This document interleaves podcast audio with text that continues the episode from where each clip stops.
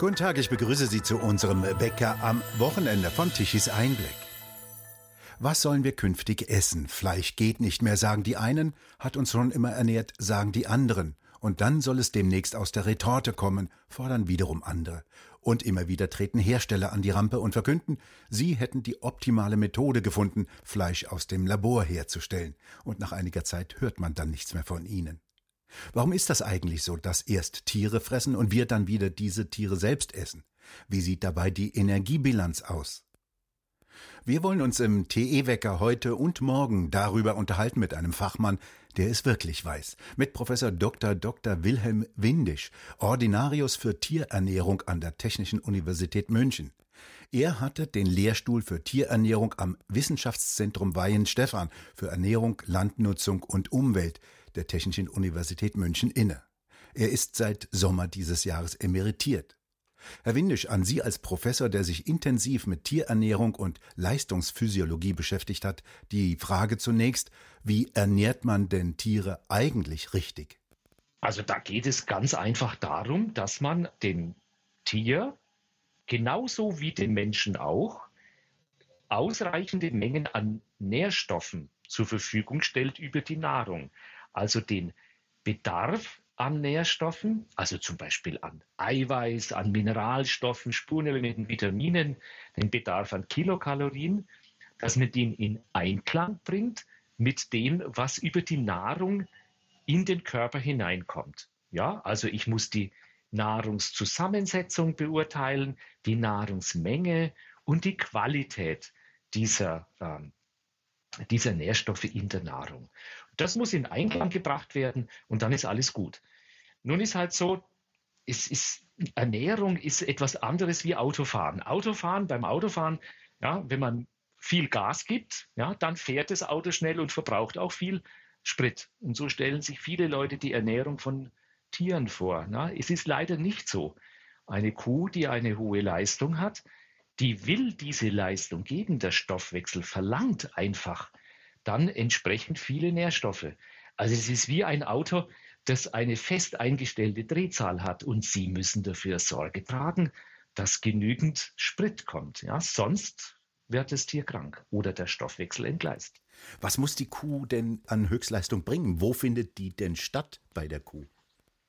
Kühe sind Spitzensportler unter den landwirtschaftlichen Nutztieren, so wie zum Beispiel Legehennen oder Zuchtsauen, die 14, 15, 16 Ferkel haben und auch eine große Menge an Milch produzieren müssen. Wenn man sich mal vorstellt, wie viel denn allein schon mal eine Menschenmutter, wenn sie ihr Baby stillt, wie viel zusätzliche Nährstoffe sie braucht und Kilokalorien, dann ist es etwa von den, allein schon mal von den Kilokalorien etwa 50 Prozent mehr als das, was die Mutter braucht, wenn sie im normalen Leben ohne Kind stehen würde. Ja, bei einer Milchkuh ist es etwa das Dreifache, Vierfache dessen, was sie gegenüber dem normalen Erhaltungsbedarf benötigt und umsetzen muss. Das ist absolute Spitzenleistung.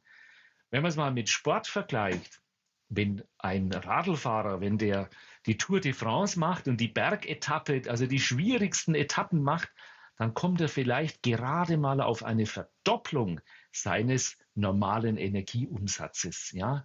Und dann ist er immer noch weit unterhalb von dem, was eine ganz normale Milchkuh leistet.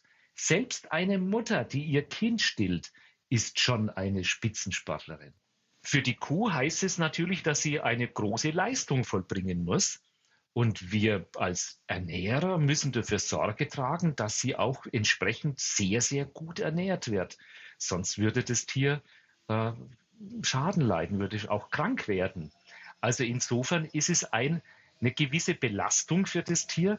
Aber auf der anderen Seite ist das etwas, was wir eigentlich schon immer getan haben mit Züchtung. Wir haben die Tiere zu hohen Leistungen gezüchtet, äh, um eben viele Lebensmittel zu bekommen. Das ist der Zielkonflikt, in dem wir stehen. Ja, wir haben natürlich dann auch die Verantwortung, uns darum zu kümmern, dass die Tiere auch ordentlich gehalten und sehr, sehr gut ernährt werden. Da kommt ja leicht die Frage auf, ist das denn noch gut für die Kühe? Hochleistungskühe heißt das Stichwort, das im Allgemeinen da so gegeben wird. Ist das denn gut für die Kuh oder ist das eher schlecht? Natürlich muss man schon auch sagen, auch in der Natur gibt es äh, Situationen, in denen, es, in denen die Tiere eine starke Belastungssituation haben. Also zum Beispiel äh, Milchproduktion, um Nachkommen über die von, von dem Zustand des Neugeborenen bis zu einem einigermaßen selbstständigen Wesen zu bringen, ist immer eine große Belastung, auch unter natürlichen Verhältnissen. Und das sind, das sind dann auch oftmals kritische Situationen im Leben von Wildtieren. Die leben ja meistens auch nicht so lange wie zahm gehaltene Haus- und Nutztiere oder Tiere im Zoo. Das ist richtig. Die Lebensdauer eines äh, landwirtschaftlichen Nutztiers kann sehr lange sein. Also es muss nicht sein. Es hängt natürlich von der, von der Haltung ab. Es hängt von der, äh, ja, davon ab, wie gut wir uns darum kümmern.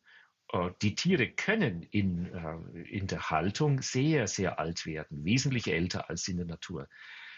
Es ist natürlich schon so, dass in einer Landwirtschaft, in der es auf oder hauptsächlich auf, um Produktion geht, dass dann die Tiere auch relativ rasch ausgetauscht werden. Und ja, das sind dann schon auch äh, Kritikpunkte, an denen man vielleicht in Zukunft ansetzen kann.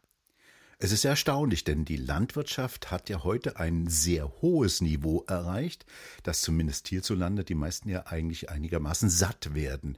Und da kommt dann gleich die Frage auf von satten Bürgern meistens, können wir uns denn Nutztiere in Zukunft noch leisten? Sollen wir sie uns leisten können, dürfen? Ist das auch ethisch, moralisch vertretbar? Was meinen denn Sie?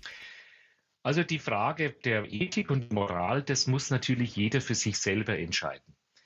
Ich persönlich habe mich dafür entschieden und vertrete das auch, dass es zulässig ist, Tiere zu benutzen zum eigenen Zweck, in dem Fall zum Zwecke der Erzeugung von höchstwertigen Lebensmitteln. Und für die Landwirtschaft sind Nutztiere seit Jahrtausenden ein essentieller Bestandteil wir brauchen Nutztiere auch, um äh, eine hohe Produktivität an veganer Nahrung zu bekommen. Das klingt vielleicht jetzt sehr äh, widersprüchlich und merkwürdig, liegt aber daran, dass Nutztiere einen zentralen Punkt in dem, in dem Kreislauf von landwirtschaftlicher Biomasse haben. Das kann man eigentlich leicht erklären. Sie müssen nur mal aufs Feld rauf, rausgehen und dann einfach mal gucken, mit offenen Augen gucken, wie viel von dem, was sie da sehen, sie überhaupt essen können. Ja, dann werden sie sehen, selbst wenn da äh, ganz viel Getreide steht, dass sie nur einen kleinen Teil der Biomasse überhaupt essen können. Das geht schon mal damit los, dass eine große, also ein großer Anteil der Fläche, der landwirtschaftlichen Nutzfläche, absolutes Grasland ist. Grasland, das sie nicht zum Acker machen können. Schauen Sie mal im Allgäu etwa oder auch andere äh, ackerreiche Flächen. Da sind immer wieder Graslandflächen dabei, die sind, äh, da können Sie keinen Weizen zum Beispiel anbauen, weil es zu steil ist, zu steinig oder es ist ein Überschwemmungsgebiet. Also das macht schon mal nicht essbare Biomasse, diese Fläche. In Deutschland sind es immerhin 30 Prozent der gesamten landwirtschaftlichen Nutzfläche. Und selbst auf dem Acker äh, werden sie mhm. immer eine große Menge an nicht essbarer Biomasse produzieren. Allein schon mal das Stroh, ja, also ein Kilogramm Getreide geerntet macht mindestens ein Kilogramm Stroh.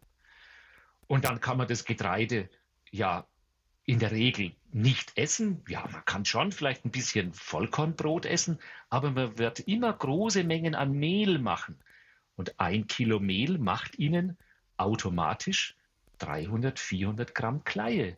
Da kommen Sie gar nicht runter. Ja, und wenn Sie alles zusammenzählen, ja, dann sind von allen geernteten Produkten, also vom Getreide, von den Kartoffeln, von den Zuckerrüben, und vom Raps und was sie sonst so alles haben, geht mindestens ein Drittel nicht in die menschliche Ernährung. Und das sind die sogenannten hm. Nebenprodukte. Ja, das ist alles nicht essbare Biomasse. Ja, und dann wollen wir doch alle Bio äh, erzeugen. Alles soll Bio werden. Wir wollen keine mineralischen Stickstoffdünger haben. Das heißt, wir müssen Gründüngung machen. Ja, so, eine typische, so eine typische Fruchtfolge, die besteht aus acht Jahren mit unterschiedlichen Anbaukulturen. Ja, und von diesen acht Jahren sind drei Jahre dabei, in denen Kleegras wächst. Also sie nehmen fast 40 Prozent der Ackerfläche aus der Erzeugung von veganer Nahrung heraus. Das ist eine gewaltige Menge. Und da wächst nur nicht essbare Biomasse. Und all diese Biomasse, wenn man es zusammenzählt, also wenn Sie ins Geschäft gehen und Sie kaufen ein Kilogramm vegane Nahrung, dann haben Sie mindestens vier Kilogramm nicht essbare Biomasse mit der Landwirtschaft erzeugt. Ja, und das muss irgendwie wiederverwertet werden. Es muss alles wieder zurück in den landwirtschaftlichen Kreislauf. Was passiert dann, wenn ein Rind die Gräser frisst? Wir können ja mit unserem Verdauungssystem damit nichts anfangen. Aber was macht die Kuh denn anders und wie sieht dann die Energiebilanz aus? Kühe, Rinder, aber auch Schafe, Ziegen, das sind Wiederkäuer. Und Wiederkäuer haben Vormägen. Und das ist eine ganz besondere Erfindung der Natur. Die Vormägen enthalten eine Kultur von Mikroorganismen, die in der Lage sind, Faser abzubauen, Faser zu fermentieren in kleine Moleküle, die von der Kuh aufgenommen werden können und dann noch energetisch verwertet werden können. Und der zweite tolle, die zweite tolle Sache ist, dass die Mikroorganismen in, diesen, in dieser Fermentationskammer sich vermehren und damit Eiweiß bilden. Eiweiß aus etwas, was vorher gar kein Eiweiß war. Ja, also aus Stickstoffquellen und fermentierbare Energie. Und so macht der Pansen, so macht der Pansen aus Faser Energiequelle, also Kilokalorien für die Kuh und eine Eiweißquelle und das gleichzeitig. Also wenn man es mal salopp ausdrückt, ist es so, dass die Kuh eigentlich gar kein Gras frisst, sondern sie füttert ihren Pansen mit Gras. Dieser Pansen wandelt das in hochverdauliche sogenannte flüchtige Fettsäuren und Eiweiß um und das frisst dann die Kuh. Und daraus macht sie dann zum Beispiel Milcheiweiß. Ja, es gibt ein schönes, schönes Experiment aus den, das ist aus den 50er Jahren. Ja, da hat man der berühmten Kuh Lorna äh, Zeitungspapier und Harnstoff gefüttert. Also Zeitungspapier ohne, ohne Druckerschwärze natürlich. Ne? Also als, als Modell für Faser und Harnstoff als Modell für eine lösliche Stickstoffverbindung. Harnstoff ist das, was wir an Stickstoff über den Haaren ausscheiden, daher der Name. Ne? Also für uns als für uns Menschen als Nährstoff völlig wertlos. Und mit diesem Harnstoff und dem Zeitungspapier machen die Bakterien in den Vormägen dermaßen viel Energie und Eiweiß, dass diese Kuh zwei Jahre lang fast 4000 Kilogramm Milch pro Jahr produziert hat. Das ist die Leistungsfähigkeit des Wiederkäuers. Ja, Sie können sozusagen sagen, die macht veganes Protein, die macht aus Dünger und nicht essbarem Material höchstwertiges Eiweiß. Und hebt also diese natürlichen Stoffe für uns auf eine, ein höheres Energieniveau, dass wir uns besser davon ernähren können. Genau, es hebt auf das höhere Energieniveau.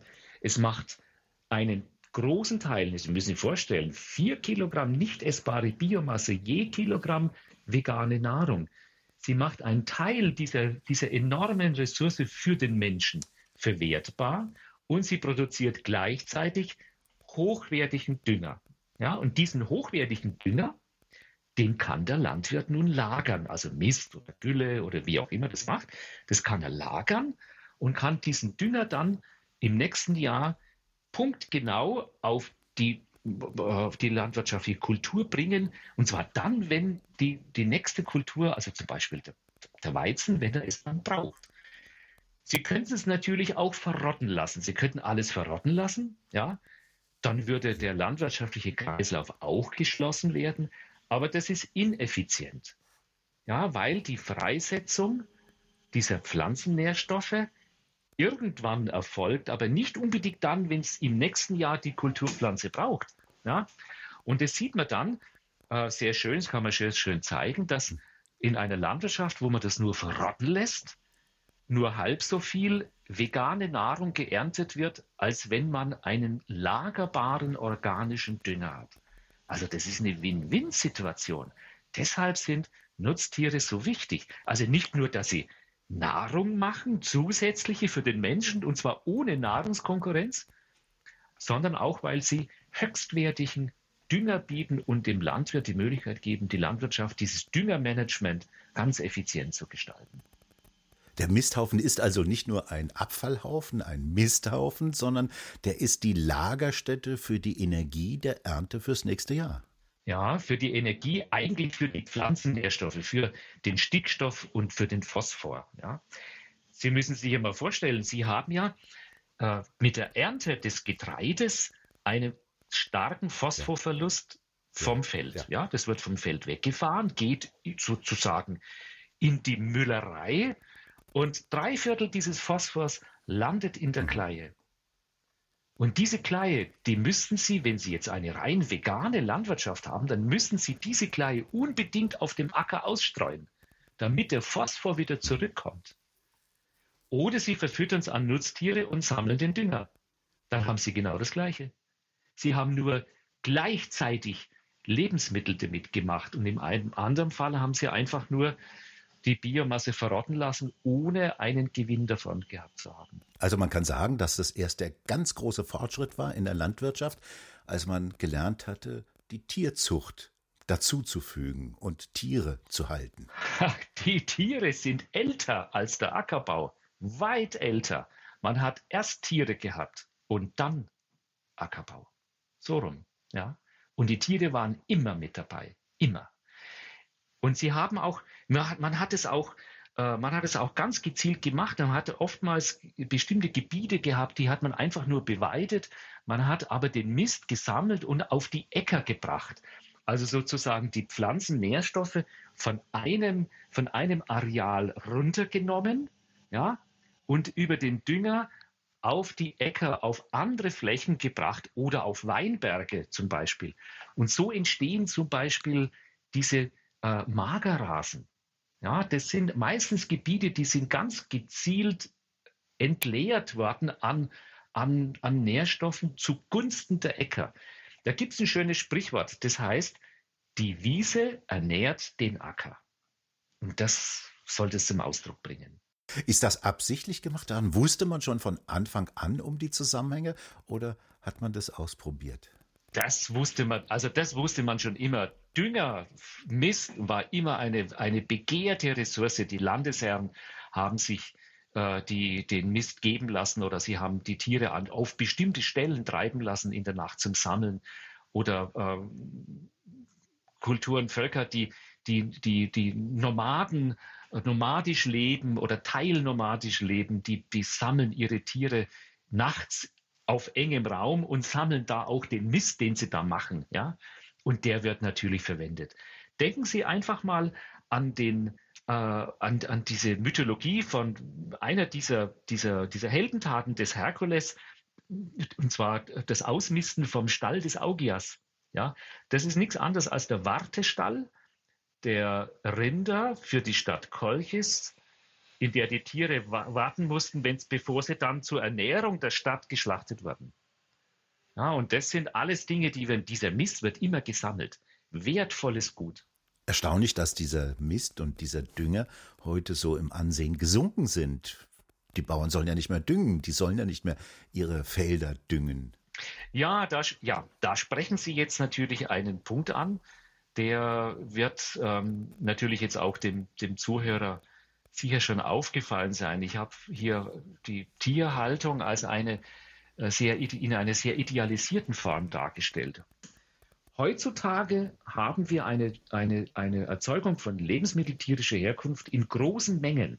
Mhm. Das schaffen wir natürlich nur dadurch, indem wir zusätzlich Futtermittel anbauen. Denn diese, diese nicht essbare Biomasse, die die ohnehin entsteht bei der Erzeugung von veganer Nahrung, die reicht vielleicht gerade mal so im Schnitt für ein Drittel bis zwei Drittel der, der äh, tierischen Erzeugnisse, wie wir sie jetzt haben. Also ein Drittel vielleicht beim Fleisch, zwei Drittel bei der Milch, so in der Größenordnung. Mhm. Oder vielleicht sogar noch weniger beim Fleisch. Ja, das heißt, wir haben eigentlich eine, ein Angebot an, vor allen Dingen an Fleisch, vor allen Dingen an Geflügel und Schweinefleisch, das so groß ist, dass wir es mit zusätzlichen Futtermitteln erzeugen. Und diese zusätzlichen Futtermittel, Futtermittel, die bauen wir natürlich auf der Ackerfläche an, entweder bei uns oder in anderen Ländern und importieren dann die Futtermittel. Und damit das in großem Stil wächst, äh, bei uns wächst, ja, müssen wir natürlich äh, zusätzlich düngen. Also wir müssen mineralischen Dünger einsetzen, zum Beispiel mineralischen Phosphordünger, vor allen Dingen mineralischen Stickstoffdünger. Und dieser mineralische Stickstoffdünger, der befreit uns, der befreit uns ja von diesem, von dieser, von dieser Verkettung, ja, dieser, die, die, die Menschen, die Bauern früher, die mussten ja den Mist sammeln. Das war ja ein ganz begehrtes Gut und es kam nur so viel Mist raus, wie diese vier Kilogramm pro Kilogramm veganer Nahrung erzeugen konnten. Ja, das war ja nur ganz wenig. Das war eine Mangelware. Und heutzutage mit, dem hohen, mit, den, mit, mit einem hohen Aufwand an mineralischen Dünger können wir mehr Tiere füttern und haben mehr Wirtschaftsdünger von den Nutztieren. So, und jetzt entsteht ein, sozusagen eine Überschussproblematik.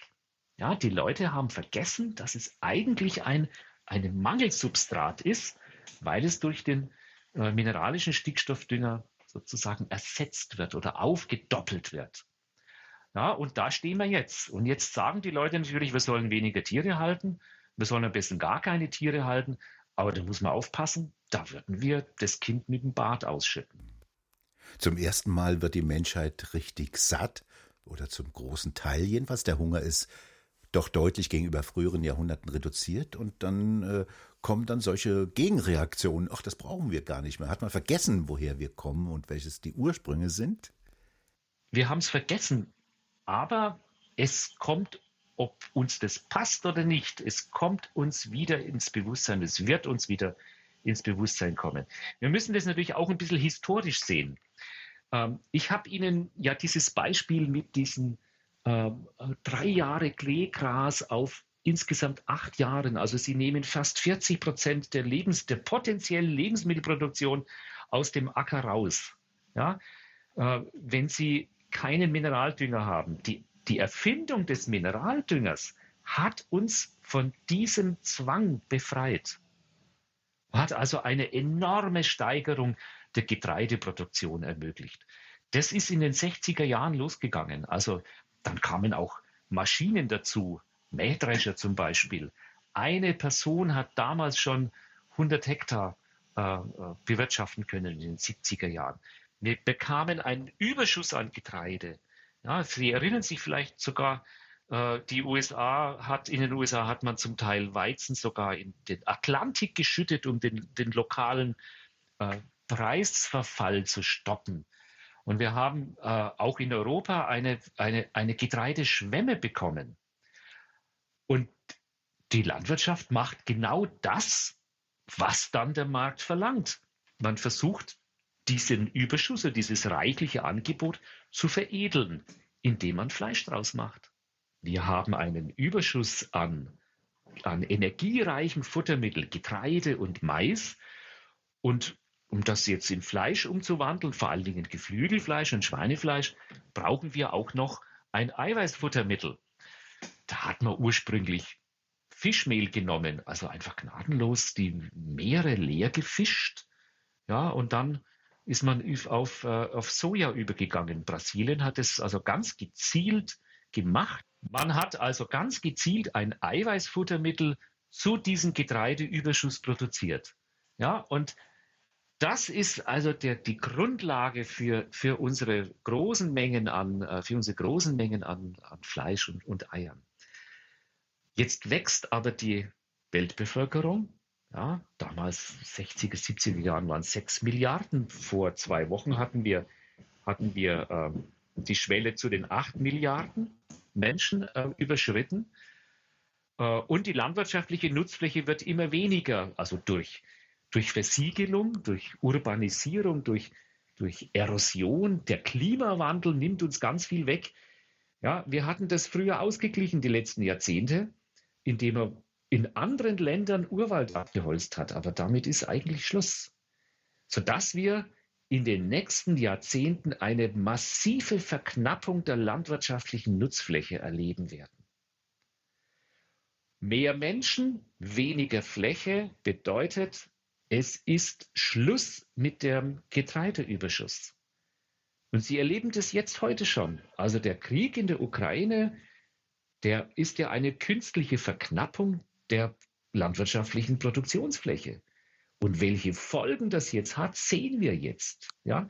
Es ist aber nichts anderes als eine Vorwegnahme dessen, was in zehn Jahren sowieso passiert wäre.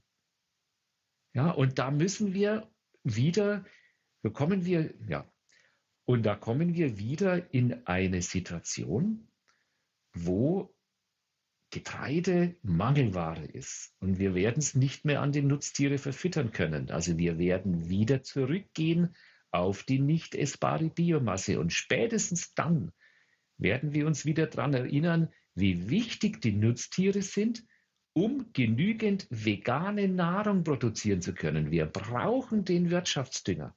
Auch den Stickstoffdünger, diesen mineralischen Stickstoffdünger werden wir uns auch kaum noch leisten können. Er verbraucht gewaltige Mengen an Energie, die wir in Zukunft nicht mehr haben. Auch der Phosphor, den wir jetzt düngen in der äh, in, in, in, mit dieser hohen Pflanzenproduktion. Das ist fossiler Phosphor. Wir schätzen, dass der in 30 Jahren zu Ende geht. Soweit bis hierhin vielen Dank, Professor Dr. Wilhelm Windisch, Ordinarius für Tierernährung an der Technischen Universität München. Mehr über die Zukunft der Ernährung der Menschheit in unserem zweiten Teil des Gespräches, den Sie morgen hören können. Wir bedanken uns bei Ihnen fürs Zuhören und schön wäre es, wenn Sie uns weiterempfehlen. Weitere aktuelle Nachrichten lesen Sie regelmäßig auf der Webseite tichiseinblick.de und wir hören uns morgen wieder, wenn Sie mögen.